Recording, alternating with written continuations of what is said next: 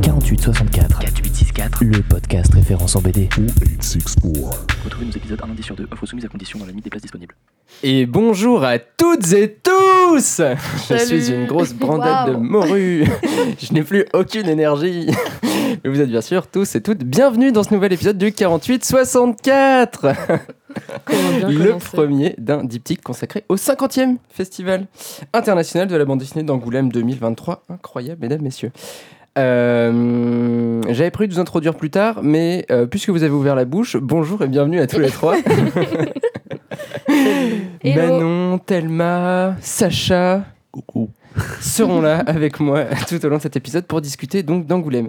Euh, je l'évoquais en conclusion de notre épisode précédent. Cette année, plutôt que de procéder à une présentation exhaustive et terriblement longue des différentes sélections et prix du festival, on parle, c'est un peu plus de 80 albums, je crois. qui ont- 85. 85, précisément. euh, si on, compile toutes les sélections.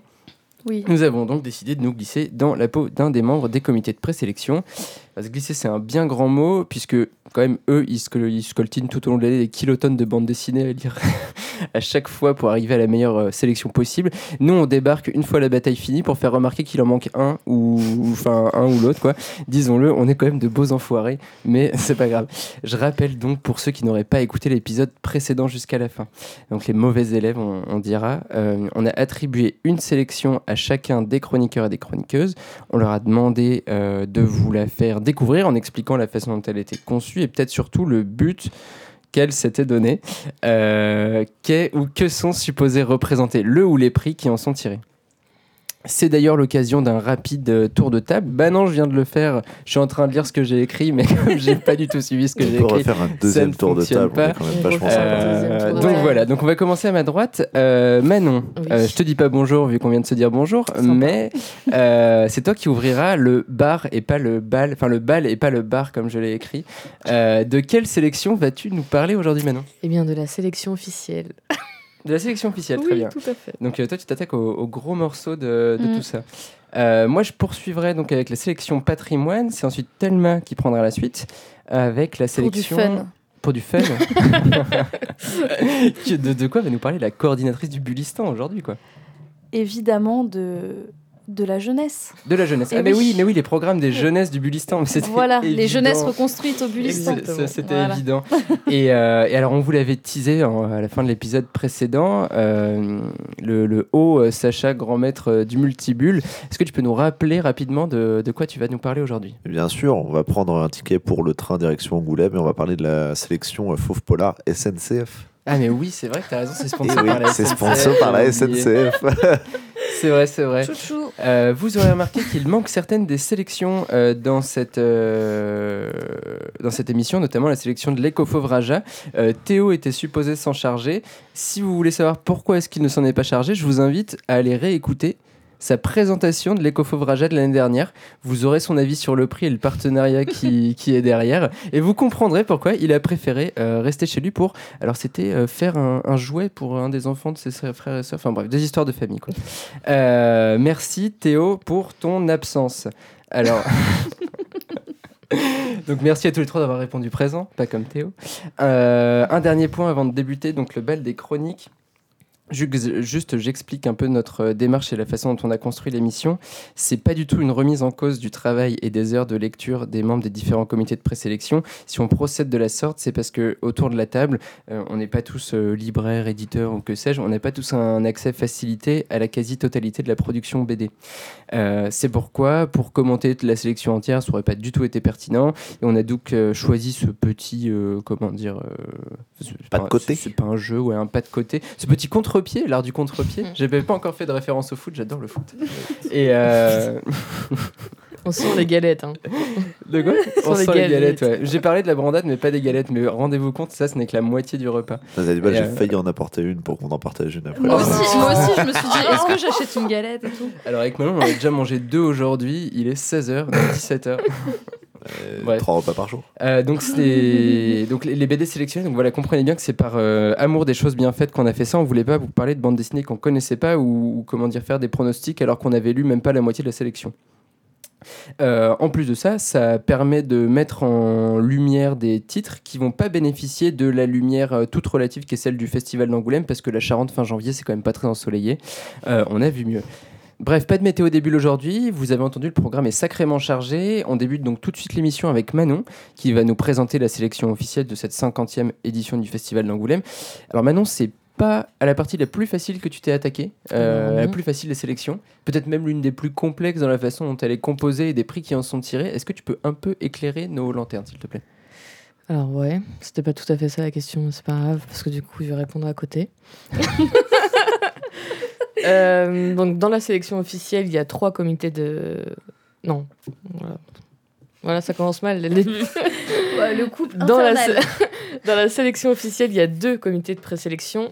Un pour euh, uniquement les séries et un pour tout le reste. Ouais. Il me semble que dans, pour le festival, le reste des récompenses, il y a aussi un comité de présélection pour la jeunesse. Thelma, tu valides? Exactement. Voilà. Validation de Thelma.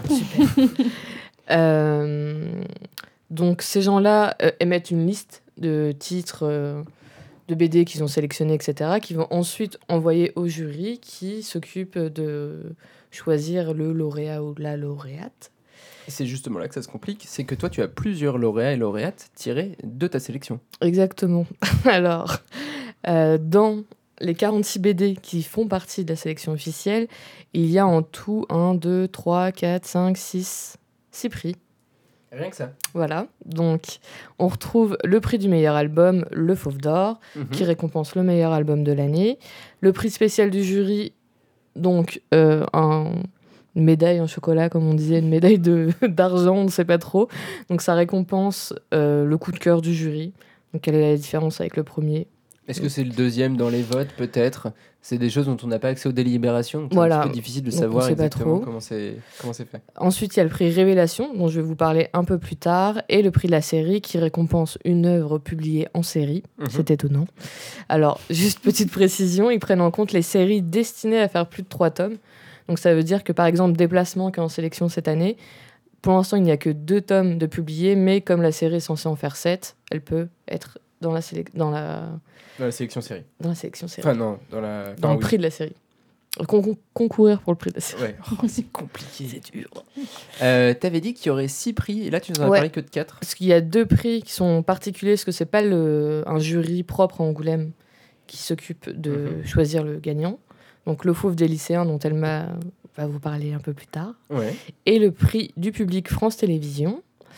Donc pour le prix du public France Télévisions, euh, la sélection se fait à partir de la sélection officielle du festival déjà de base.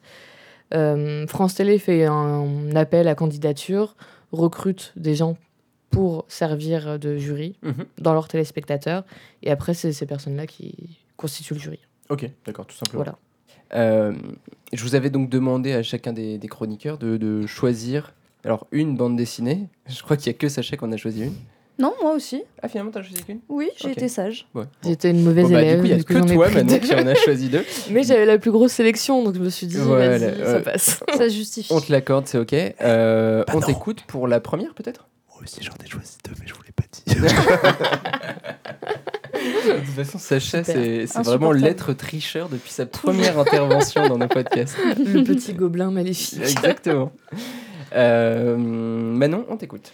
Ouais, donc euh, j'ai été un peu étonnée quand la sélection est tombée Mhm. de pas y voir figurer euh, Le poids des héros Ouais. C'est de vrai. David Sala, donc publié chez Casterman en janvier 2022. Euh, donc l'auteur y dévoile son enfance, son adolescence puis sa vie d'adulte en parallèle de l'histoire de sa propre famille touchée de plein fouet par le fascisme, tandis qu'un de ses grands-pères est déporté au camp de concentration de Mauthausen en Autriche, accusé d'être un opposant euh, à Franco. Le second fuit le régime en se rendant en France où il tente tant bien que mal de survivre. Ces deux vies dramatiques déteignent sur l'ensemble de la famille, transmettant le traumatisme aux nouvelles générations. Et le lecteur découvre cette histoire familiale en même temps que David Sala, qui, euh, en tant qu'enfant, glane des informations à droite, à gauche, dans des livres, dans des affaires qu'il trouve au grenier. Et il découvre tout ça avec une curiosité, une naïveté évidemment d'enfant.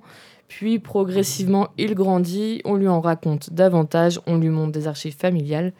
Et le lecteur en apprend de plus en plus euh, comme ça. Et le lecteur pleure aussi. C'est Oui. c'est émouvant. Donc progressivement, son histoire familiale prend forme avec toutes les horreurs qui l'entourent. Elle prend forme alors même que les gens concernés meurent petit à petit, d'où l'importance de transmettre la mémoire, de laisser un témoignage, ce devoir de transmission, ce devoir de mémoire, vraiment on retrouve tout au long de la BD et avec euh, diverses, euh, diver- enfin plusieurs générations, euh, Ouais, plusieurs époques, ouais. plusieurs Mhm. époques, Ouais. exactement. Alors même que c'est une autobiographie, je trouve que vraiment c'est une BD très pudique. Elle est jamais dans le pathos, ou dans l'étalage des émotions. Et cet aspect pudique, je pense que ça peut parler à beaucoup de monde. On est nombreux à avoir dans nos familles des ancêtres issus de l'immigration qui ont eu un passé violent et potentiellement tragique. Et on sait à quel point c'est difficile pour ces générations de parler de ces traumatismes-là et de bah, transmettre ça euh, à leurs descendants Mhm. tout comme c'est dur pour les générations suivantes de rester dans le flou et dans le silence de leur passé. Donc cette histoire personnelle est appuyée par un dessin ultra coloré, Magnifique. magnifique, incroyable, vrai. vraiment à l'allure euh, parfois de peinture impressionniste. Donc le récit débute en plein dans les années 70, donc on a évidemment de la couleur, des formes géométriques à gogo, et je dois avouer qu'au départ, j'étais un peu réticente face aux ombres appliquées sur les visages des enfants surtout.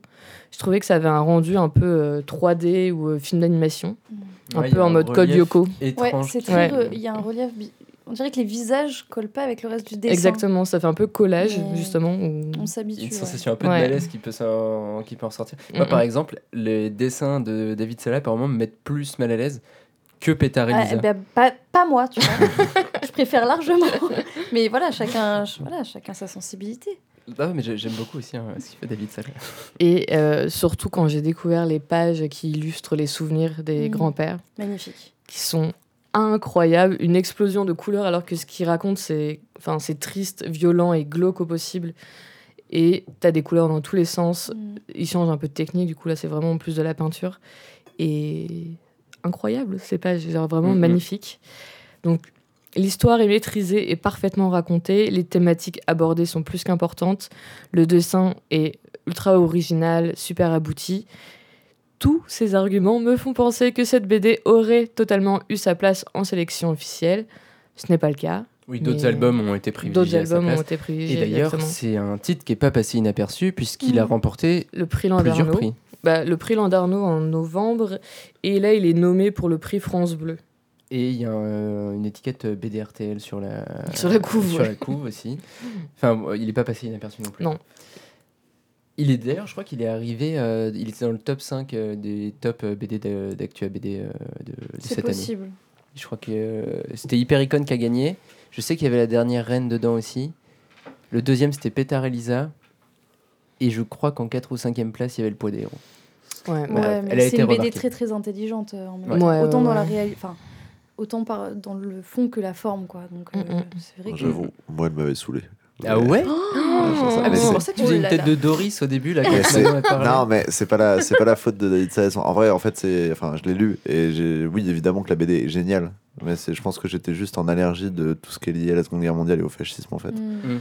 Genre euh, overdose de, bah, c'est un lu, sujet qui est en BD quand même euh, très publicité. Et même si David Sala a le mérite d'avoir une approche vraiment personnelle Ouais, et qui un- change Bah de oui. ce qu'il fait d'habitude, je suis en mode, euh, Mm. T'as la flemme de. d'une ouais, grave. Mais bon, euh, moi, enfin, j'avais adoré ce qu'il avait fait en Mm. adaptant euh, le joueur d'échecs de, de Svek, tu vois. Genre, c'était, Mm. c'était trop, trop bien. Donc, Après, non, il- c'est une excellente BD, mais c'est vrai que euh, moi, je- j'en garde pas un souvenir impérissable. Il pose quand même la question de la enfin, du poids justement euh, De la mémoire. des générations futures Ouais. et ça c'est quelque chose qui est pas forcément abordé Ah ouais, euh, souvent donc euh, Non, clairement, c'est, mais c'est pour ça que, euh, enfin, tu vois, je pas en mode waouh, scandale. Mm, mm. C'est une BD absolument similaire à toutes celles qui traitent du sujet. Non, non, pas du tout. Il a, il a vraiment son ton, son approche. Et pour ça, c'est une BD vraiment cool. C'est vrai que. pff, Et du coup, si tu l'as sélectionné, c'est que tu la voyais concourir plutôt pour quel prix? Bah pour euh, prix du jury, je Mm. pense, ou même euh, le Prix- Grand Prix. prix du jury, Fauve d'Or, Fauve ouais. d'Or, pas Grand Prix. Oui, dans le Grand Prix, ça récompense un auteur. Euh, et donc, tu avais une deuxième bande dessinée à nous proposer. Ouais, alors euh, cette fois, je vais vous parler donc un peu plus du prix Révélation, qui, Mhm. comme son nom l'indique, récompense des nouvelles autrices et des nouveaux auteurs qui débutent leur carrière en BD. Il y a un critère en plus, c'est qu'ils ne doivent pas avoir publié de manière professionnelle plus de trois albums. Ok. Donc, je trouve que c'est une récompense plutôt cool pour découvrir de nouveaux talents. Et cette année, on y retrouve par exemple Roxane culottes, que certains ont lu autour de cette table et ont bien aimé. Il brûle de Anis El Amouri ou encore OK Hey, dont notre cher Sacha nous a vanté les atouts il y a quelques épisodes. Évidemment, j'ai décidé de vous parler d'une autre BD, qui est une première BD d'une autrice plus que prometteuse, qui s'intègre parfaitement dans cette sélection, selon moi. C'est la BD Anna de l'autrice allemande Oh. Mia Oberlander, publiée en mars 2022 chez Atrabile et traduite de l'allemand par Charl- Charlotte Fritsch. Vraiment, les noms, je suis désolée. ah oui, non. Pour les personnes qui me connaissent, ça risque de les faire sourire, puisque cette BD parle du fait d'être grande lorsqu'on est une femme. Alors, je sais que dans un premier temps, vous allez vous dire quel est ce non-sujet, surtout par rapport au sujet abordé dans le poids des héros, mais je vous assure que cette BD est tout sauf banale et qu'il faut s'y intéresser. Dans cette autofiction, l'autrice parle de sa famille dans laquelle les femmes sont grandes, voire même très grandes, et au fil des douze chapitres qui la constituent, on va suivre Anna 1, 2 et 3, qui sont toutes les trois de grandes femmes issues de la même famille. Chacune appartient à une génération. On va donc suivre leurs relations entre elles, mais également avec des gens extérieurs au cercle familial. En suivant ces relations, on va voir l'impact direct que leur taille a sur leur vie, que ce soit matériel, physique, mais également psychologique. Et rapidement, la BD devient presque un essai sociologique, s'interrogeant s'interrogeant sur pourquoi est-ce qu'une femme grande, ça dérange. Devinez la réponse, le patriarcat. mais pas que. Les dessins se constituent de très simples crayonnés complétés par des aplats de couleurs. Les Annas sont représentées avec de très longues jambes, accentuant leur grandeur et leur donnant presque une allure surréaliste.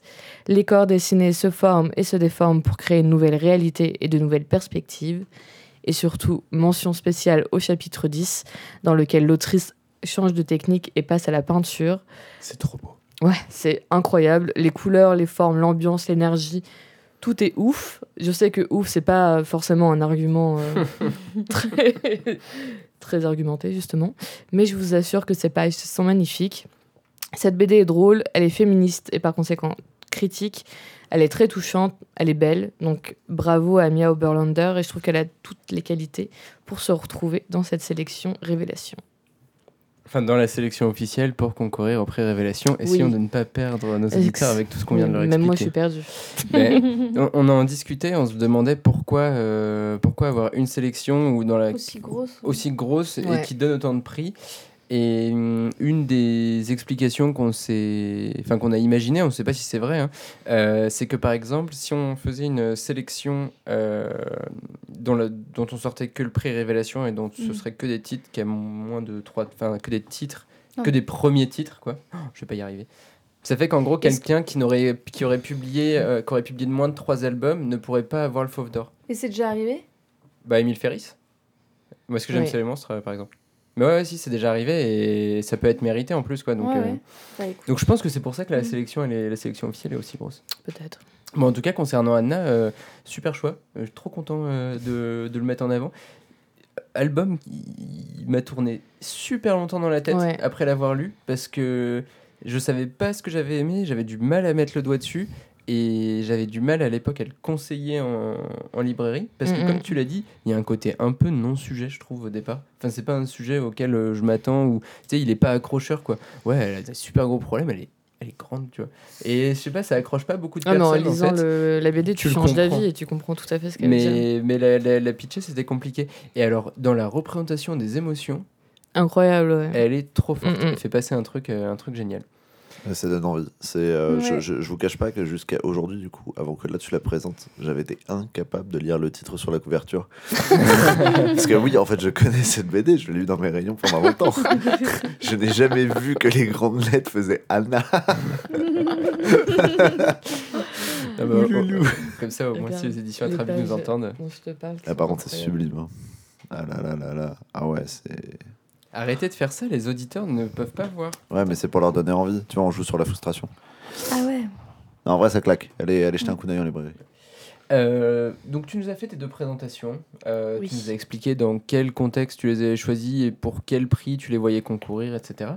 Euh, ça, c'est une chose. Maintenant, est-ce qu'on peut te demander un petit pronostic sur la sélection officielle? Euh, notamment, notamment concernant le Fauve d'Or, on peut tous donner notre avis sur le Fauve d'Or. Selon nous, bah, qui, sur qui est-ce qu'on met une pièce pour le Fauve d'Or? Bah, en vrai, je peux pas trop me prononcer parce que je suis loin d'avoir lu toute euh, la sélection. Mais dans la sélection, s'il y en avait une qui t'a Mais- marqué et que tu verrais bien gagner, pas forcément, tu vois, ton chouchou, celui ouais, que toi non, tu c'est pas mon chouchou gagner. parce que c'est une BD que personnellement j'ai pas terminée. Mhm. Mais en vrai, je pense qu'il va recevoir quelque chose. C'est euh, la couleur des choses. Oui, tu sais pas quel prix, Ouais, mais tu le vois gagner un prix. ouais. Parce que c'est, enfin, c'est culotté quand même comme culotté. dessin. C'est vrai, vrai. Comme C'est une première etc. bande dessinée également. C'est une première BD. Donc voilà. Sacha, un petit prono? Euh, bah, moi j'étais content, il y a des trucs vraiment cool dans la sélection, euh, notamment le Tom Go, La Revanche du bibliothécaire et euh, The Department of Truth de James Tynion. J'étais trop content de voir euh, ce comics en particulier dans la sélection. Après, je me fais pas trop d'illusions, je pense qu'ils Ouais, n'auront pas de prix. Non. Mais je suis quand même content de les voir. Non, je pense que l'épisode de Jérémy Moreau, ça a quand même été une BD qui, qui a pas mal marqué cette fin d'année et qui est très réussi. Et que tu verrais bien primer Donc également. euh, ouais. moi, je le verrais bien avec une petite pastille euh, fauve quelque part euh, dans le courant de l'année prochaine. C'est vrai que ça irait bien en plus sur la couverture. C'est d'ailleurs pour ça hein, qu'on- que les jurys choisissent. euh, Ah, c'est Ah non, là, sur cette couverture, ça irait pas du à tout. qui va le Faut macaron quoi C'est ça. Euh, Thelma Bah, alors moi, moi j'ai l'impression quand même que la dernière reine, Ouais. il y a moyen qu'ils aient quelque chose. En plus, il y a un truc de dernière BD. Ouais, c'est ça, c'est ça. euh, Et puis bon, Et Rochette. et Rochette, ouais, c'est comme Ouais. c'est la fin de Mhm. sa carrière. Je pense que peut-être. Oui. Et puis bon, les, les thèmes abordés euh, par rapport au vivant et tout, je pense que c'est. Ouais, ça parle euh, qui beaucoup, ouais. Assez euh, porteurs en ce moment, donc peut-être ça. Donc on rappelle aux auditeurs, on fait pas un prix à prix, hein, c'est vraiment des petits, des petits noms qu'on donne à droite à gauche. mais, quoi. mais sinon, bon, même si c'est pas ma préférée, Ouais. Je pense que Pétard et Liza, Ah il y a moyen que Ouais, eux aussi ouais. décrochent. euh, Ouais, moi aussi, je suis à fond Pétard Elisa, c'est sûr que ça va être pris, mais c'est obligé, sinon. Je euh, pense que c'est possible. Ouais, moi, Ça elle- m'étonnerait pas. Ouais, c'est tellement chelou, je pense que ça peut être Ouais. euh, choisi. J'aimerais Ouais. bien qu'Anne euh, Anne Simon elle, elle gagne le prix des séries. Ouais, moi aussi, c'est ce que je disais à Manon hier. Euh, je, la, je la vois bien, euh, je la vois bien dessus. En plus, enfin, c'est vraiment une, bah, une série qui mérite d'être primée, quoi. Mm. Elle, elle est, elle est hyper intelligente dans, dans, dans ce qu'elle produit.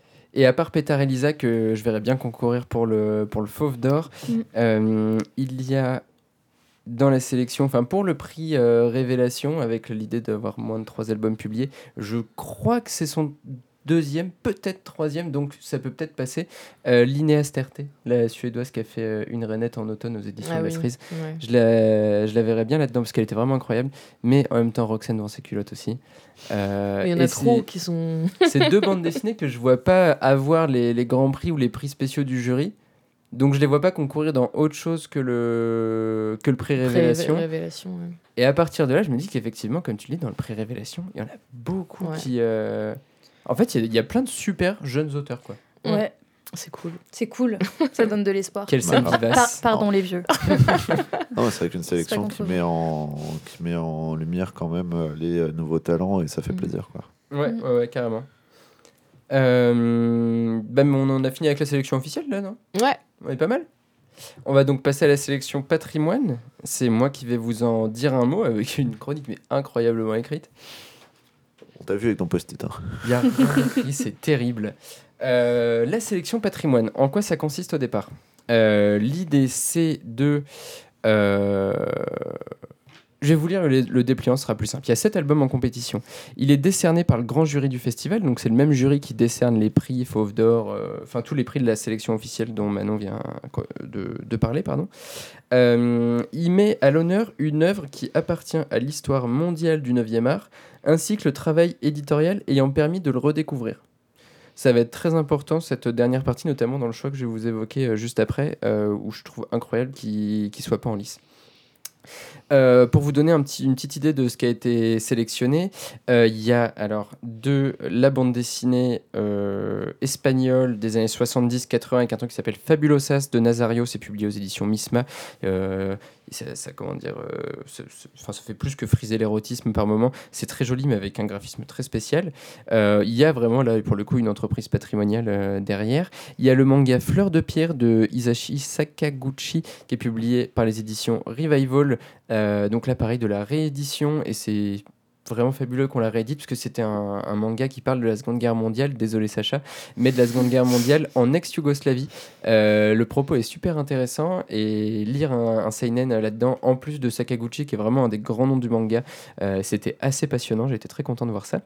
Cette année, on a également eu la, hum, la, la réédition par les éditions Delcourt d'un un peu un pionnier oublié peut-être de, de, la bande dessinée autobiographique avec euh, les tomes 1 et 2 puis le tome 3 d'ailleurs si je dis pas de bêtises plus tard dans l'année de journal de Fabrice No euh, autobiographique qui abordait notamment euh, la question de l'homosexualité dans les années 90 on poursuit avec de la bande dessinée alternative italienne, cette fois pas espagnole, des années 70, avec l'anthologie Là au nom de Filippo Scozzari. Ça, c'était aux éditions Presque Lune. Euh, j'ai pas pu le lire celui-là.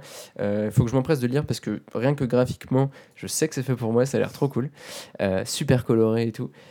Ensuite, la réédition d'un classique de la BD underground américaine des années 80 avec les deux premiers volumes de Love and Rockets, donc l'iconique série des, frères Hernandez. Le ras-le-bol de Cardon, donc ça c'est coédité par les Requins Marteau et Super Loto Édition. Euh, on y réunit des strips qu'il a publiés dans Libération dans les années 70. Euh, comme quoi c'était pas mieux avant, il suffit de le lire pour le comprendre. Euh, et enfin, White Boy de Garrett Price, qui est une série de, de comic strips initialement publiée euh, dans des Sunday Pages, alors c'était le Chicago Tribune si je dis pas de bêtises, de 1933 à 1935. Là en l'occurrence, c'est de la traduction d'une édition américaine qui s'appelle Sunday Press Books, si je dis pas de bêtises. Sunday Pages Press Books. Bon, je me suis perdu. Bref, une édition, une traduction d'une édition américaine, d'une édition patrimoniale américaine. Vous l'avez compris, il y en a de partout. Il y en a de toutes les époques, de tous les pays. Mais est-ce qu'il y a vraiment là-dedans un travail éditorial de recherche des originaux euh, mené sur plusieurs années, de monuments de la bande dessinée présentés Euh, bah, il en manque un qui est sorti cette année, euh, notamment un, titre qui est issu d'un Grand Prix d'Angoulême il y a quelques années, décédé il y a à peine un peu plus de deux ans maintenant. Il a eu le Grand Prix en 2018, je parle bien sûr de Richard Corben. Euh, les éditions Delirium ont publié cette année son Bloodstar, un titre qui est initialement sorti, alors c'était en euh, 76, euh, c'était la première édition, c'était The Morning Star Press aux États-Unis. Il adapte un, euh, une nouvelle de Robert E. Howard, le père de, Conan le Barbare notamment, qui s'appelle, euh, je l'ai noté, La vallée du Ver. C'était publié dans les années 30 initialement. Euh, Qu'est-ce que ça raconte très rapidement Euh, Donc c'est une relecture de Corben. Il a décidé de qu'une planète, euh, enfin une planète, moi en astre, oui, je suis pas trop en astrophysique, enfin je suis un peu nul là-dedans. Une entité céleste. Ouais, il y a un gros truc dans le ciel qui s'approche de plus en plus de la Terre, qui va finir par causer un cataclysme pas possible. Deux, 300 ans plus tard, l'humanité tente de se relever, enfin ce qu'il en reste, on est ces espèces de, de, de- de formations tribales qui se sont créées à droite à gauche. Euh, Bloodstar fait partie, le personnage fait partie d'une de ces tribus, euh, alors que son mentor qui s'appelle Grom me fait penser à, euh, au barbare dans, dans le donjon de Nullbuck. Chrome Oh, tout le temps. Alors que son mentor vient de, vient de prendre tarif et qu'il est, sur qu'il est à l'article de la mort, il va lui révéler l'histoire de ses origines et notamment la façon dont ses parents se sont rencontrés. Là, on part du coup sur un récit euh, qui fait beaucoup plus tout de suite penser à Howard, où on va mélanger donc euh, cette idée du, du temps passé, euh, de la civilisation et mélangé à de la grosse bagarre avec des corps disproportionnés, euh, un truc caricature grotesque qui est propre à Corben et qui du coup colle parfaitement. Euh, le préfacier de, de, l'édition française disait que enfin, pour lui c'était l'une des plus belles euh, relectures en fait qui avait été faite de Howard par un, un artiste euh, à travers les années. Ça avait été publié en France par les Humano au début des années 80, mais totalement indisponible depuis. À l'époque, ça avait été publié en couleur, si j'ai bien compris les différentes choses que j'ai lues à droite à gauche.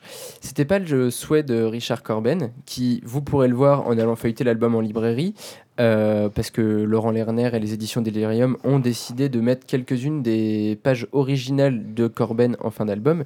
C'était des pages qui étaient destinées à être publiées en noir et blanc, euh, avec de la nuance de gris. Chose que les éditions Delirium ont faite. Euh, ils, ont, respecté le, choix du maître dans leur idée de, ce travail qu'ils ont entrepris en 2013 de réédition de toute l'œuvre de, Corben. Magnifique, euh, donc, tant au niveau du dessin que de ce que ça raconte. De la, grosse bagarre, un gros défouloir, qui mélange de la science-fiction et de la fantasy, avec un travail patrimonial du coup, qui a quand même duré 10 ans de recherche des originaux pour pouvoir réussir à republier cet album. Si ça répond pas exactement à la description que je vous ai faite au tout départ de la sélection patrimoine, je ne comprends pas. 10 ans Euh, pour du cataclysme et des gros muscles. Ouais, exactement. Mais vraiment, graphiquement, c'est ouf. Corben, il dessine à partir de. hum, Alors, je ne saurais pas dire comment ça s'appelle, de petits modèles en fait qu'il crée. Oui. Euh, des- des- une petite tête comme ça, tu vois, euh, pas en pâte à modeler, hein, on va dire. euh, Je sais pas quelle matière utiliser, de l'argile, de la pâte à euh. sel, euh, voilà, du modélisme. Et donc, à partir de. à partir de ces petits modèles qu'il euh, qu'il crée, il euh, redessine son personnage et il le. Il l'exagère en fait. Et euh, forcément, dans cette idée voit. d'énormes combats et tout, tu vois, c'est la science de l'exagération avec ce personnage donc qui, euh, bah, comme je vous l'ai dit, sont revenus barbares, c'est des tribus, ils vivent de chasse, ils sont en slip, ils ont des gros muscles, il est blond euh, et il a cette étoile un peu mystique sur, sur le crâne. Bloodstar, voilà son nom. Il faut absolument aller découvrir son histoire. Puisqu'il n'aura pas de prix à Angoulême cette année, euh, je vous conseille d'aller le feuilleter en euh, librairie tout de même. C'est vrai que Richard Corben, c'est pas un, un des auteurs que j'ai le plus euh, travaillé, Ouais. lu et visité. Parce que c'est clair qu'il a, ce, il a cette patte graphique vraiment très très très old school, tu vois. Très vintage. Ouais, c'est. Mais euh, c'est, ça reste une référence, un incontournable euh, du, du comics américain. Mais c'est vrai que le dessin peut paraître vieux, mais il y a un truc un peu virtuose et il a influencé tellement de personnes derrière. Il y a un que- travail de texture qui est assez incroyable, euh, je trouve, Ouais. dans ce qu'il fait. C'est, vraiment, Alors souvent c'est de l'aérographe euh, quand il travaille et les originaux de Corben, euh, la manière, enfin la manière dont il les, dont il les fait, dont il les travaille, dont il les retravaille, fait qu'en fait un, il peut pas y avoir euh, de, de reproduction, euh, comment dire, qui soit aussi appréciable que tu pourrais avoir des reproductions d'autres originaux quoi.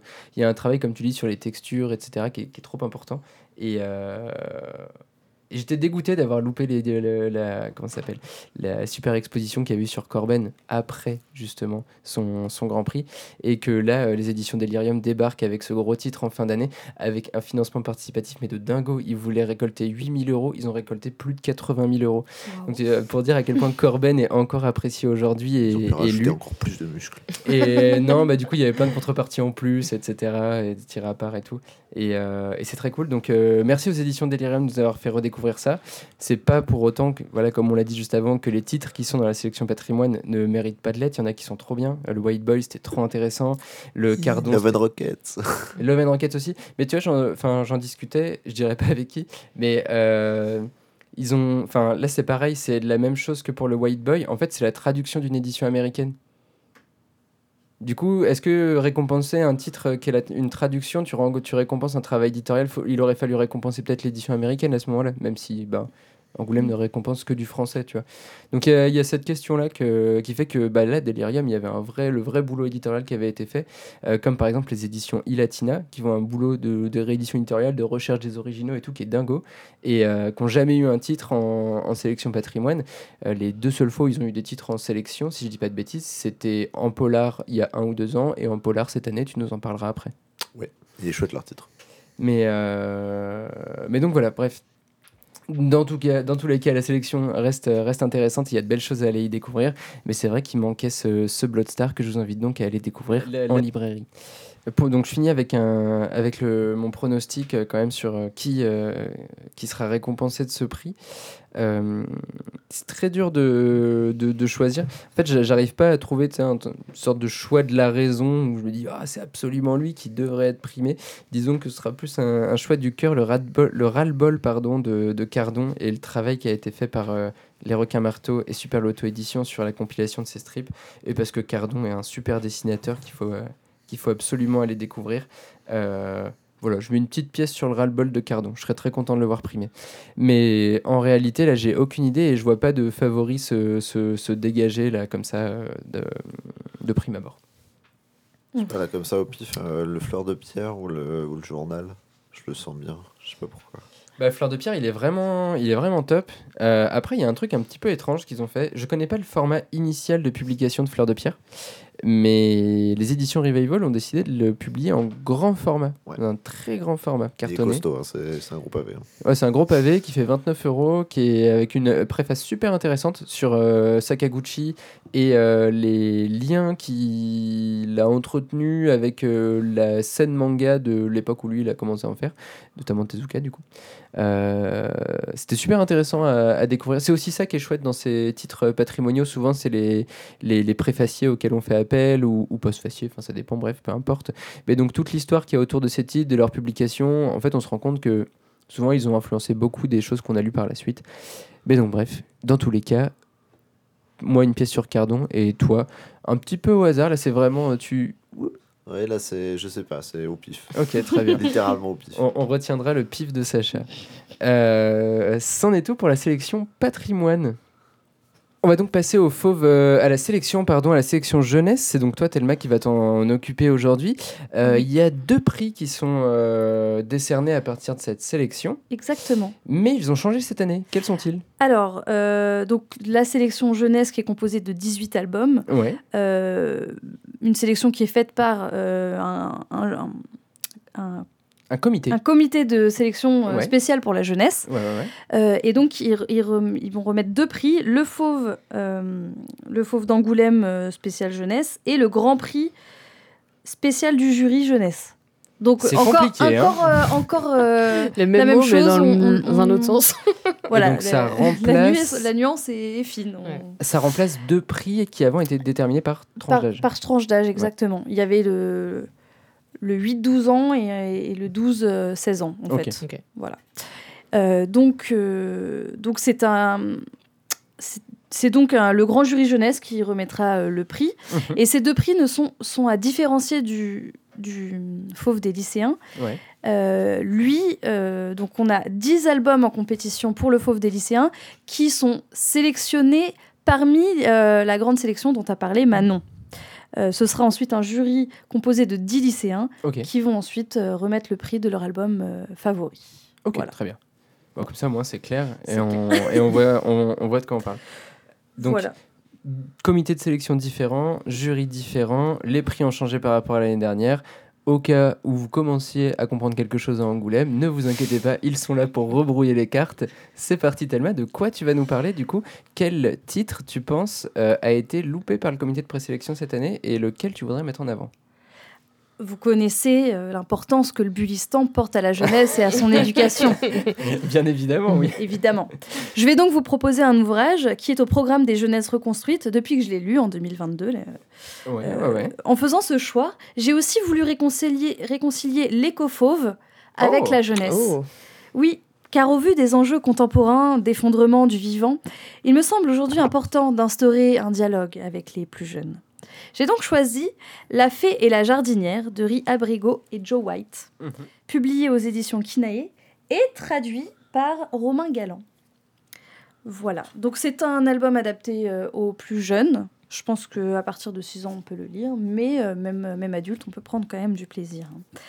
C'est un conte moderne qui raconte l'histoire d'une petite fée des jardins, Glycine, euh, qui débarque dans un nouveau voisinage et rencontre euh, voilà, des, nouvelles voisines, d'autres fées, évidemment.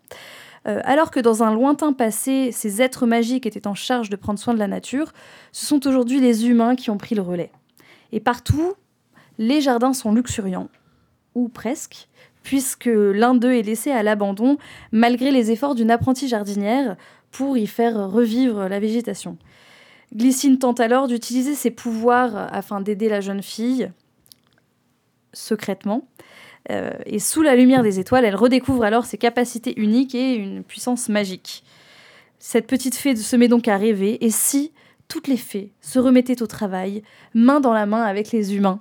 Oh donc c'est un album qui, moi, je trouve, est très séduisant dès la couverture, euh, avec une image euh, assez impactante, je trouve, des couleurs originales. Euh, c'est une manière aussi de raconter une histoire qui est nouvelle, puisqu'il n'y a, pas- il y a pas d'immenses rebondissements. On va plus suivre euh, voilà, des, des petits moments simples de la vie. Euh, on de la observe tranche de vie en fait plus. euh, pas, pas vraiment de la tranche de vie, puisqu'il y a quand même une évolution, mhm. mais euh, voilà, c'est pas, il n'y a pas des rebondissements euh, inattendus ou Ouais, ce genre ouais. de trucs. hein, voilà. On observe plutôt des jardins et des amitiés qui fleurissent ensemble. C'est beau. N'est-ce pas mignon C'est mignon. Euh, le dessin de Joe White est assez merveilleux. Entre manga rétro, franco-belge remixé façon Art Nouveau, un cocktail assez détonnant et original. Avec Ça une- donne envie en tout cas. des couleurs euh, pastel euh, euh, un peu vieillottes et une profusion de détails fleuris en font un ouvrage assez incomparable, je trouve. Donc les deux auteurs mettent en lumière des- les valeurs de l'amitié, de l'entraide au centre euh, du récit, et également la relation à la nature, un one-shot qui nous invite à cultiver notre jardin, au sens propre comme au figuré, et appelle à la tolérance, au vivre ensemble, en dépit de nos différences. Euh, donc le rapport au vivant est aussi primordial, et chacun a son rôle à jouer euh, dans euh, la refloraison de notre planète. en effet, sans nature, pas de vie, et sans entraide, pas de société viable. Ce qui en fait une fable écoféministe parfaite pour le programme du Bulistan. Et pour la sélection. euh, Et pour la sélection jeunesse, évidemment. Mm. évidemment. Ok, ça marche, mais ça a l'air super chouette. Je l'avais pas vu passer celui-là pour le coup, je le connaissais pas. Euh, c'est très cool que tu mettes euh, un petit peu de, de lumière dessus. Et d'ailleurs, je sais pas s'il y en avait des éditions Kinaye en, en sélection. Non, je crois Là pas. Je suis en train de regarder. À ma connaissance. Mm, non. Alors que c'est vrai qu'ils ont une euh, veine très euh, young adulte souvent, Oui. euh. Oui, oui, oui, ils font des pas mal fonctionnent de mieux en mieux. Ouais. J'hésitais à en mettre un autre, euh, mais j'étais un peu moins fan des dessins. Mhm. Mais euh, pareil, euh, la jeune fille et la mère, euh, une histoire de aussi euh, une, une histoire d'écologie où euh, une jeune fille rencontre. euh, en fait, vous, vous connaissez la légende des Silky? Pas du C'est- tout. C'est Ces des espèces de, de sirènes, sauf qu'en fait, c'est des femmes euh, qui sont en fait des phoques et qui se transforment, euh, qui, qui peuvent devenir des humaines. Et du coup, il y a, enfin, c'est tout autour de cette légende nordique. Et, euh, et euh, en fait, ce, ce phoque se transforme en, jeune femme pour, euh, pour euh, alerter en fait euh, et demander de l'aide pour sauvegarder l'habitat naturel euh, des phoques. euh. Et c'est comment le titre, tu nous as dit? La jeune fille et la mère, il me semble. Parce que tu, tu confonds pas avec la jeune femme et la mère de Catherine Meurice? Non, non, non. Non. Je, je le trouve pas, attends. Non, mais c'est pas le océan plutôt. attends. Ou la fille et la mère C'est la fille et la mère, je La crois, effectivement. Ah ouais, la fille et la mère. Ah, la fille oui, de la la fille de la mère. Non, non, c'est pas grave, pas besoin de recommencer. Mais c'était chez, chez Kinaye également, ouais. Exactement. Ok, ça ouais, ouais. Ouais, oui, si, ça, ça, je, je remets la, la, la couverture, mais je l'avais pas lu non plus. Je lis assez peu de jeunesse. C'est chouette que tu nous en parles et que tu nous en fasses découvrir un petit peu plus. Parce que. Bah, chez Kinae, c'est vrai qu'ils ont euh, des albums euh, qui correspondent à la ligne éditoriale du Bulistan. Ouais, complètement. Euh, donc euh, voilà, nous on est assez fans. euh, Il y avait le garçon sorcière. le garçon sorcière. La trilogie du Dragon T, une Ah ouais, pépite. ça c'est génial. Et pareil, au niveau de comment raconter les histoires, quelle histoire on choisit de raconter, qu'est-ce qu'on met en valeur. En plus, Mm, euh, mm, mm. voilà, il y a des personnages euh, euh, LGBTQIA+, euh, Ouais. Andy, euh, euh, les représentations euh, genrées sont euh, pas du tout stéréotypées et tout, donc euh, c'est hyper cool, je trouve, à montrer ça, de montrer ça aux jeunes, pour varier un petit peu euh, les types de représentations. Il y a un très joli coffret de l'œuvre de Kay O'Neill euh, pour les fins d'année. euh, Magnifique. Avec euh, le- Ah tous ouais. les dragons c'était superbe. Ah ouais. Euh, donc voilà pour la, la recommandation de, de Thelma sur cette euh, sélection euh, jeunesse.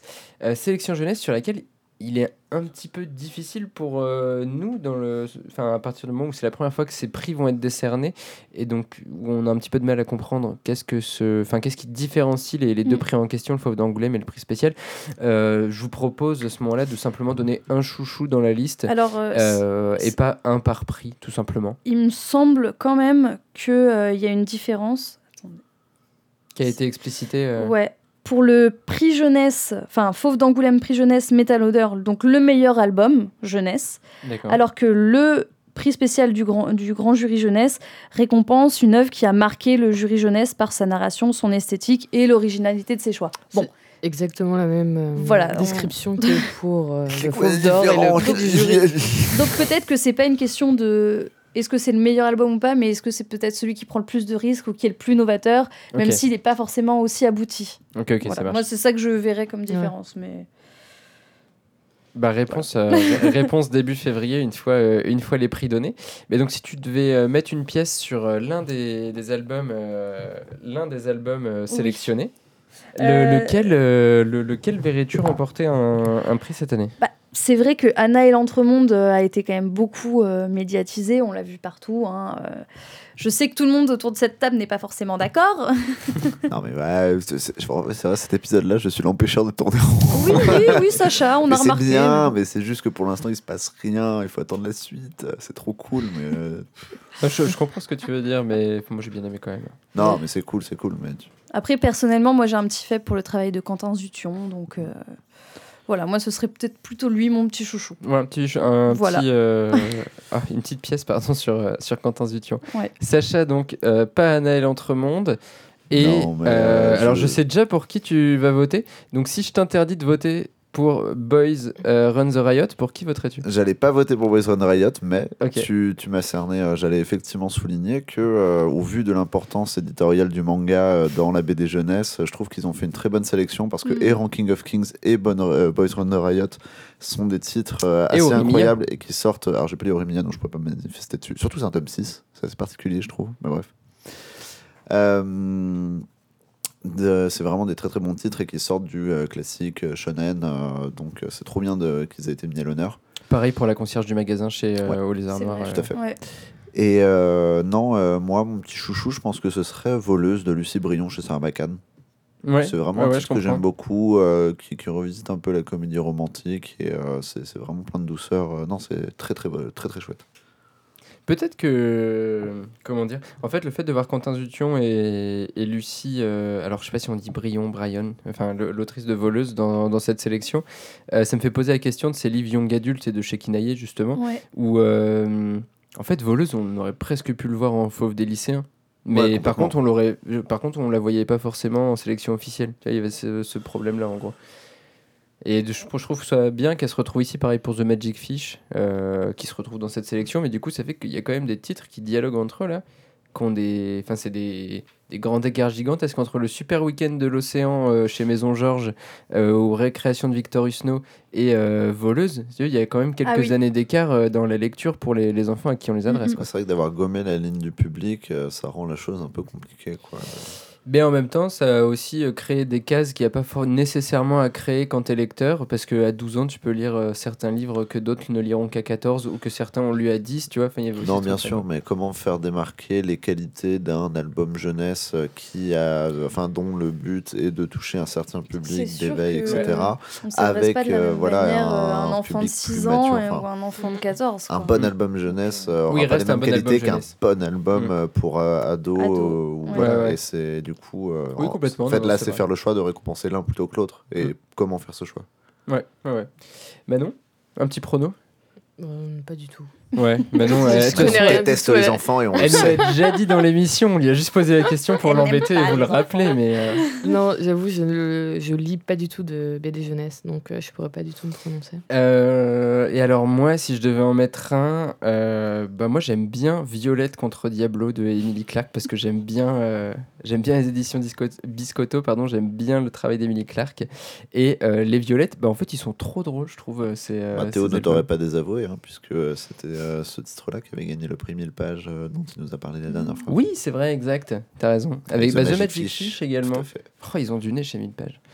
Euh, donc voilà pour la, pour la sélection jeunesse, les nouveaux prix qui vont être décernés, euh, les recommandations de Thelma surtout, pour les titres qui ne seront pas mis en avant à Angoulême, puisque c'est encore une fois le principe de l'émission aujourd'hui. Euh, on va donc maintenant passer à la dernière des quatre sélections qu'on va évoquer, avec Sacha qui va nous proposer de compléter la sélection Polar SNCF. Tadam, Ouais, le fauve polar.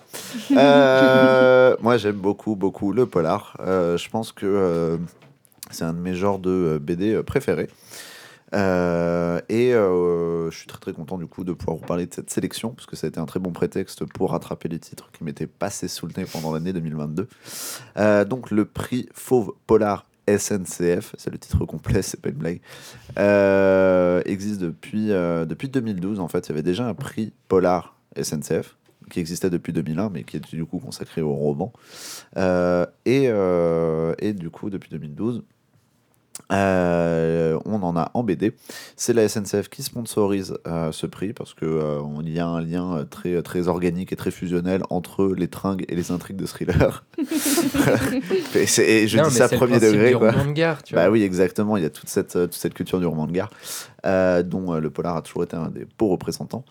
Euh, donc euh, finalement, tu vois, c'est, on, on parlait de on taclait Raja et les Kofo, mais je trouve que là, c'est un partenariat qui a du sens. Ouais, ouais. Et euh, moi, ça me plaît. Donc la sélection de cette année est très chouette et qui fait la part belle au roman graphique et aux maisons AD. Mhm. D'ailleurs, le gagnant l'année dernière, c'était déjà Antoine Maillard chez Cornelius Exact. pour l'entaille. Ouais. Euh, là, ça se reflète encore dans cette sélection. Euh, par exemple, on retrouve donc chez Sarbacane, que j'avais cité euh, précédemment pour Lucie Brion, l'excellent Colorado Train d'Alex Ouais. Sinker. Euh, Alex qui avait déjà d'ailleurs euh, gagné un prix euh, Fauve Polar pour Apache. Ah oui, je l'avais mis en Et polar Apache. Ok. Ouais, ouais, Apache avait temps, gagné trop un cool prix qu'il ait Polar. gagné parce que c'est trop bien. Apache est trop bien. Donc, est-ce que le doublé pour Alex Blinker ben, avec l'adaptation de son roman qui est déjà un gros succès euh, commercial en librairie pour le coup euh, enfin quoi qu'il arrive Colorado Train euh, personne n'a raté ce train là donc s'il est en plus couronné d'un prix ce sera la cerise sur le gâteau chez Sarbacane Surtout Mais- le prix SNCF. surtout le prix SNCF Euh, mais, bon il y a d'autres titres vraiment chouettes. Euh, typiquement vous avez donc on parlait des éditions Ilatina. Ils arrivent avec Le Dormeur de Mhm. Carlos Saon et Rodolfo Santulo qui, euh, qui est un huis clos un huis clos post-apocalyptique donc là on change radicalement d'ambiance et, euh, et vraiment euh, bien fignolé aussi Euh, moi, le, le- les petits titres un peu surprenants et que je suis content de voir en sélection, c'est euh, Lost Lad London de chez Kiun. Et ouais, on a du manga dans la sélection. Et alors, j'ai pas eu le temps d'éplucher toutes les sélections des précédentes années, mais je sais pas si c'est si courant que ça. Du manga en polar? Du manga dans la sélection polar. C'est une question à laquelle je ne peux pas répondre. c'est pas grave. Mais euh, là, j'étais content. Alors, pareil, j'ai, bah, pour la même raison que euh, je- j'étais un peu froid sur le Anna et l'Entremonde en jeunesse parce que c'est un tome 1, je serais surpris de voir le tome 1 de Lost Lad London récompensé. Ah, c'est un tome un C'est un tome 1. Ah, d'accord, ouais. ok. C'est la, la façon dont c'était écrit sur la plaquette, j'ai cru que c'était un, c'était un one-shot. Ah non, mais non, il non, suffisait 1. que je zoome sur la couverture et que je vois le petit numéro 1 juste en dessous du titre. Et euh, j'aurais eu l'information. C'est un tome 1 et, euh, et autant ça, ça augure du très très bon, euh, autant bah, ça reste un tome 1, on peut toujours se foirer après. Donc est-ce Mhm. que euh, le comité de sélection euh, a euh, est allé chercher des scans illégalement pour lire la suite et sait que c'est de la balle? Je ne sais pas. Euh, mais toujours est-il que euh, c'est un titre euh, que je vous invite à aller voir dans votre librairie la plus proche, surtout si vous n'aimez pas le manga, parce que la petite particularité de Lost Land London, c'est un trait qui se rapprochera beaucoup plus de ce qu'on peut trouver euh, dans le franco-belge ou dans la BD indé. Euh, avec, donc, il met en scène un commissaire de police euh, aux vagues allures d'Idris Elba qui va se- se- s'associer à un jeune gamin indien à Londres euh, qui est en train d'être euh, pas simplement. euh, on essaie de lui faire porter le chapeau dans le meurtre du maire local. Et c'est vraiment pas mal. Moi, j'ai beaucoup aimé en tout cas. Euh, on retrouve ensuite euh, Hound Dog de Nicolas Pégon chez De Noël Graphique. Et- Pégon. Pégon. Non, juste Pégon en vrai. Il y a, que un E quoi. Je sais pas. Ouais, c'est. Nicolas Pegon. Euh, c'est vraiment une sale journée pour les noms. hein. Ouais, c'est Ouais, c'est ouais, ils compliqué. Hein. cher, les pauvres auteurs. non, en plus, euh, c'est très très très chouette. Hound Dog, euh, il y avait ce petit côté euh, Amérique profonde, euh, enfin un roman graphique qui faisait très très euh, très très américain et qui fonctionnait vachement bien. Moi, j'avais beaucoup aimé. Et qui en plus de ça était une première bande dessinée au long cours pour euh, son auteur. Ça augure euh, du très très bon. Moi, hâte de voir ce qu'il va faire après. Euh, ensuite, on a le meurtre télécommandé de Ah, euh, ouais. Jan-Willem van de Wetering et Paul Kirchner chez Tanibis. Toi, je sais, que, Kirchner, trop bien. Toi, je sais que c'était un titre qui Je te- l'ai pas lu encore. Et bien, très sympa. Je connaissais pas le travail de Paul Kirchner et euh, ça en met euh, plein les yeux. Très particulier. En fait, il y a un côté un peu euh, polar, métaphysique, très psyché, ambiance euh, Ouais, j'adore ça. LSD, euh, mais en noir et blanc. C'est vraiment dans la composition des pages. Il y a un truc de fresque vraiment incroyable. j'adore ça juste avant que tu dises LSD quoi. Ma maman m'écoute. c'est vraiment non mais c'est c'est vraiment euh, trop trop bien Euh, et tac tac ah oui on a le Gauloise chez Futuropolis Ouais. de Serio Igor euh, qui lui aussi était assez particulier euh, moins macam mais dans une ambiance plus contemplative en fait assez chouette beaucoup de monologues euh, c'était très très très chouette Trop bien. et enfin un de mes chouchous Reckless éliminer les monstres Deb Brubaker et Sean Phillips chez Delcourt j'aime ce duo d'auteurs Euh, vous commencez à me connaître, j'aime le comics. Et du coup, euh, c'est vrai, j'étais trop content de les voir dans la sélection pour la deuxième fois d'affilée, parce qu'en fait, ils étaient déjà en sélection dernière, l'année ouais. dernière pour Reckless aussi. Et alors, c'était pour le premier ou pour le deuxième premier, ce faire de ma Et part. alors, ça, c'est le deuxième ou le C'est le troisième troisième. Ça, c'est le troisième. Euh, c'est le troisième. Et euh, donc, est-ce que le troisième réussira là où le premier a échoué? Haha, On va bien voir. Ouais, ouais. D'autant que là, en vrai, c'était pas mal parce que c'était une. donc, Reckless, c'est une série de, de polars qui met en scène un même personnage, Ethan Reckless, euh, qui est amnésique dans le tome 1 euh, et qui est une espèce de. C'est pas un détective privé, c'est un gars qu'on appelle et il nous rend des services. Voilà, pour dire les choses rapidement. Entre euh, une séance de surf et de cinéma, il casse des gueules et il fait le maître chanteur. Et dans celle-là, on explore pas mal sa relation avec sa jeune acolyte, qui s'appelle Anna, je crois. J'ai un doute. Et, euh, et c'est vraiment hyper sympa. Et du coup, il y a un côté plus, plus intime, plus psychologique qui est vraiment, euh, vraiment cool. Donc, euh, moi, ça me ferait plaisir de voir Reckless récompensé. Après, bon, Moi, j'avais bien accroché sur le premier aussi. Et puis, ouais, comme tu l'as dit, c'est quand même un peu les boss de fin du polar. ouais, ils sont, ils sont balèzes. Euh, enfin bref, donc voilà, une sélection plutôt, plutôt cool. Euh, mais il y a euh, un ou deux euh, manquements, ou plutôt une ou deux surprises, en fait, en y réfléchissant. Donc personnellement, un titre dont je regrette euh, l'absence, euh, c'était November de Matt Fraction, euh, qui est en un diptyque publié chez Sarbacane, encore. Je suis, Ouais. je suis sponsor. Non, pour le coup, les deux parties sont sorties cette année, une en juin et une en novembre. Mhm. Ah, c'est fini en deux? c'est fini en deux.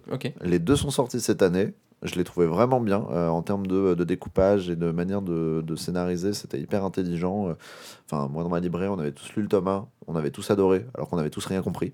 Si ça, c'est pas le signe que c'est bien. Euh, évidemment, le deuxième tome vient, euh, vient aider à, à saisir ce qui se passe. Non, c'est vraiment trop cool avec cette petite patte graphique qui rappellera un peu Darwin Cook euh, au nostalgique. Enfin, non, vraiment un très très bon, très très bon polar américain. Mais qui n'est pas dans la sélection. Donc, euh, pourquoi? Parce que Sarbacane avait déjà euh, le petit Colorado Train possible. Je pense, ouais. Quand, quand tu regardes, il y a un titre par maison d'édition Mm. et il y a que sept titres. C'est quand même une sélection très resserrée. Je pense Oui, que, oui, je pense qu'ils que ont fait un choix avec euh, c'est Colorado Train qui a, qui a pris, mais du coup un peu un peu triste euh, parce que moi je c'était un titre du cœur quoi. Mais bon, à la limite je comprends. Ce qui me surprend plus, Oui. c'est l'absence de Cauchemar Ex Machina Ah, de suis Thierry Smolderen et Yuri Gonzalez, édité chez. Dargo. Euh, je sais Thomas c'est un titre que, que tu beaucoup euh, et qui en plus là avait une proposition hyper intéressante. Euh, c'était un peu le polar du polar. Ouais, le récit méta. Ouais, et euh, du coup, euh, c'est assez surprenant de ne pas le voir du tout. Alors, est-ce que euh, c'est parce qu'il était paru le 14 janvier qu'il est passé sous les radars, euh, un peu caché par la sélection de et euh, le festival d'Angoulême de l'année dernière? Je ne sais pas. C'est bien possible. Il est possible que malheureusement les gens du monde du livre aient eu la mémoire courte devant le flot de nouveautés Mm. et oublié que Cauchemar Ex Machina était bien sorti en 2022. Ce qui est potentiellement aussi le, le traitement dont euh, a pu être euh, victime euh, le poids des héros que tu nous as présenté en début de en début Tout d'émission. à fait. Mm. Qui est sorti en janvier aussi, il me Ouais. semble. Il y a une logique dans les plannings euh, éditoriaux. Pourquoi est-ce que le Goncourt est toujours sorti en, en août ou en, ou en septembre C'est pas pour rien. Eh oui.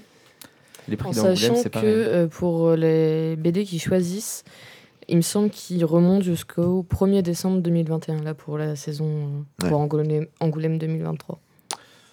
Oui, c'est des, so- des bandes dessinées qui sont sorties entre, entre le 1er décembre 2021 et le 30 novembre 2022, je crois que c'était. Je crois que c'est un truc comme ça. ouais.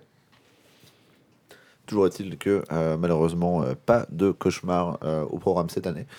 Mm. Euh, mais on va quand même vous en parler parce que c'est vraiment un titre cool, surtout quand on aime le polar. Euh, Qu'est-ce que c'est Cauchemar Ex Machina? Et bah, euh, c'est un puissant récit euh, qui offre une mise, abîme, euh, mise en abîme pardon, hyper intéressante dans le genre du whodunit. Qu'est-ce que le whodunit, me direz-vous Euh, C'est cette catégorie assez particulière du polar, euh, hérité d'Arthur Conan Doyle et autres Agatha Christie. Euh, typiquement, euh, là, récemment, il y a le film Glass Onion sur Netflix qui a un peu fait parler de lui, Mm. le, le spin-off de la couteau tiré avec Daniel Ouais. Craig. Ouais. C'est typiquement ça. Une galerie de personnages, un meurtre, un mystère qu'on va résoudre avec une figure de détective. C'est l'enquête par excellence. Et, euh, et là, du coup, Thierry Smolderen nous donne euh, sa version du Whodunit et ça fonctionne vachement bien. Euh, nos personnages principaux sont trois auteurs de polar ayant réellement existé. Marjorie Lingham, Ernst Bornemann et le français Cornel Richelin, qui n'a pas enfin, nécessairement laissé son nom à la postérité, mais c'est pas très grave. Euh, on va le retrouver assassiné dès le début du récit, et dès le début, on sait par qui, et on remonte le pourquoi du meurtre. Et euh, ce qui est assez chouette, c'est que dans ce pourquoi, on va croiser les codes du Whodunit avec celui du roman d'espionnage, puisque toute l'action se passe en 1940 euh, sur fond de guerre mondiale. Et, euh, et voilà, on a donc euh, tout ça mis ensemble. Ça fait un thriller très intelligent et savamment construit, qui en plus propose une approche un peu méta du polar, parce que les personnages, enfin les auteurs de polar deviennent des personnages de polar en essayant de monter des enquêtes, des manipulations. Euh, Il y a un côté comme ça un peu euh, jeu mental qui est assez, euh, assez incroyable.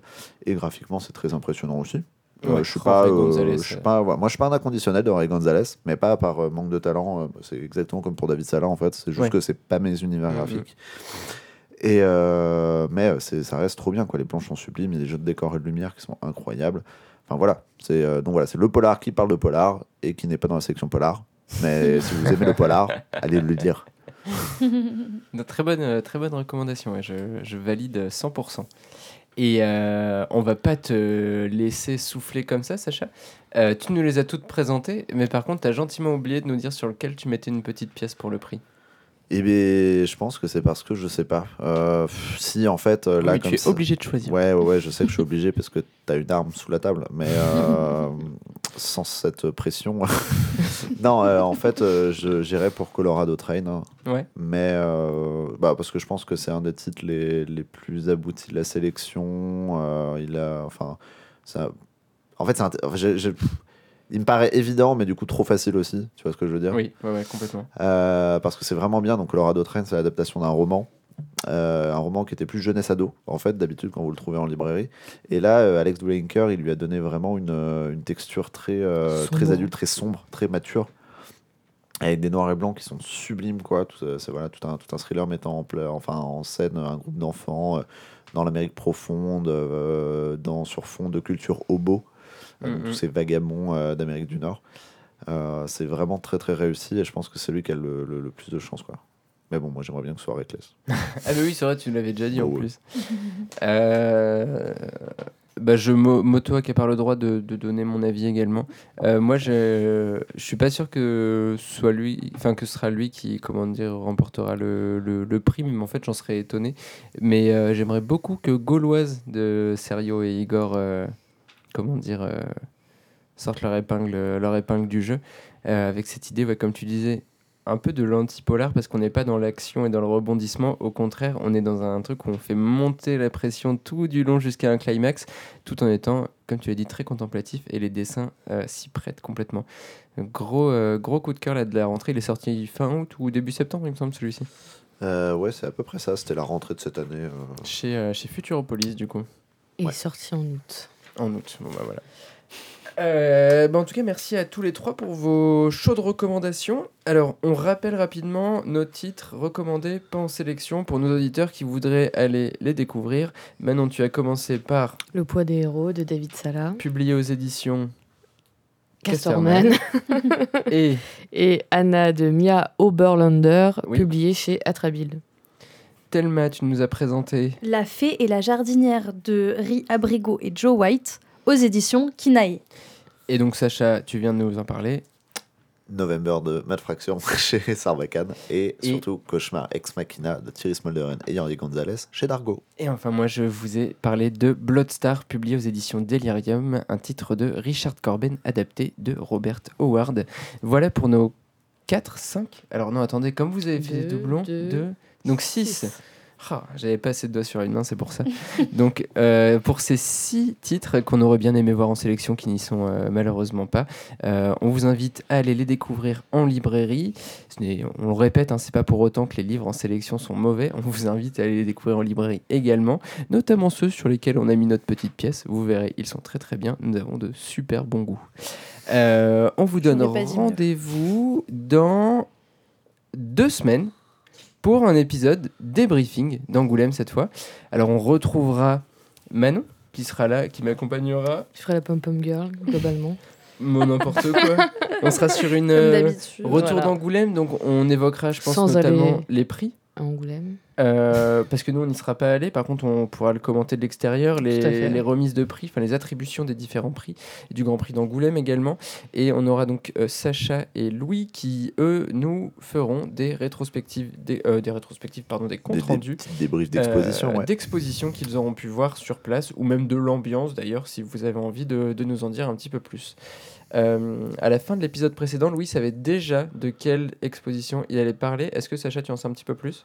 Euh, moi, je me ferais bien euh, l'exposition de Ryoshi Kigami, euh, Accord perdu. Euh, Mhm. C'est pas du tout un mangaka dont je connais l'œuvre, mais euh, en fouillant un peu les planches et le- son travail du corps, il a l'air assez sublime. Ouais, Ouais, moi aussi, ça je connais assez Ça mal. euh, me fait très envie. Mais il y en a une autre, le... enfin, ils ont une expo euh, worldwide Comics Explosion euh, qui sont euh, dédiés à des auteurs émergents d'un peu partout du monde et ça Mhm. peut être aussi sympa en mode petite pépinière Ouais, carrément. assez rigolote. Bon bah voilà, tu pourras nous, nous reparler de tout ça donc dans euh, deux semaines, puisque l'épisode en question sera publié le 6 février, soit à peine une semaine après le festival d'Angoulême. On a essayé de faire au plus proche euh, du, du, du- du festival pour que vous ayez pas, euh, comment dire, trop de temps à attendre et à languir entre le moment du festival et ses, euh, et ses retours, euh, ses retours sur expérience, dirons-nous, de la part de nos experts euh, de, de la bande dessinée. Du journaliste au reporter. C'est nous, c'est nous les experts. Sacha le grand reporter. Euh, avant que Philippe ne nous fasse tomber les lampes dessus, nous allons penser à conclure cet épisode. Euh, merci à tous les trois de m'avoir accompagné aujourd'hui. Mais de rien. Euh, on pourrait aussi dire merci à Théo pour son commentaire de la sélection Ecofauve Raja. Qui s'en tire bien. Et on remerciera Louis d'avoir été. D'avoir été absent. bon bref, merci à eux, merci à vous surtout. Euh, merci à Léo, notre ingé son. Merci à Philippe de nous avoir embêtés et amusés pendant cet enregistrement. Merci également à Pilou pour le logo qu'il nous a fait. Euh, je n'ai toujours pas de phrase de conclusion pour ce podcast, c'est terrible quand même. Et Euh, vous, pour qui allez-vous voter? Votez en commentaire. Ah bah complètement. Ah mais oui, appel, appel au référencement, c'est tout à fait ça. Il en a besoin d'aide pour être On a besoin d'aide. Non, t'as pas compris. On Abonnez-vous demande aux à gens de nos réseaux s'exprimer parce sociaux. que c'est beau l'échange, c'est pas du tout pour les stats. Mais oui, n'hésitez pas à échanger sous nos posts euh, Instagram, à nous rejoindre sur Instagram, euh, à mettre des commentaires sous l'article euh, sur Actua BD. Oui, exact. sur vos À donner vos pour dire avis. qu'on qu'on fait des conseils de merde. N'hésitez pas. Il n'y a pas de N'hésitez pas à nous insulter. Ouais. hein, Traitez-nous de gauchos, il n'y a pas de souci. Tu veux dire que la sélection commentaire d'Actua BD est... euh. Un peu orienté Oh, légèrement. Bah, non, pas forcément. non, de toute façon, on peut dire ce qu'on veut. Personne n'écoute nos épisodes jusqu'à la fin. donc, euh. bon, bref, on s'arrête là pour, euh, pour, les bêtises. Euh, donc oui, effectivement, n'oubliez pas de laisser des commentaires et des petites étoiles sur les, les différentes euh, plateformes d'écoute que vous utilisez pour euh, nous écouter. À laisser des commentaires sur le compte Instagram dont parlait Thelma. On rappelle le- l'adresse, c'est arobase le48.64. Euh, et pour Pilou, qui a fait le logo que j'évoquais juste avant, c'est at Cortomalaise pour des dessins politiquement incorrects et toujours savoureux. Euh, C'était tout pour nous. Bonne, euh, bonne semaine, bonne deux semaines, pardon. Bonne deux semaines de lecture de bande dessinée. Bon festival d'Angoulême aussi pour ceux qui y vont. Et, euh, et on se dit euh, à très bientôt. À bientôt. Salut. Salut Le 4864, 4864. le podcast référence en BD. Retrouvez nos épisodes un lundi sur deux, offre soumise à condition dans la limite des places disponibles.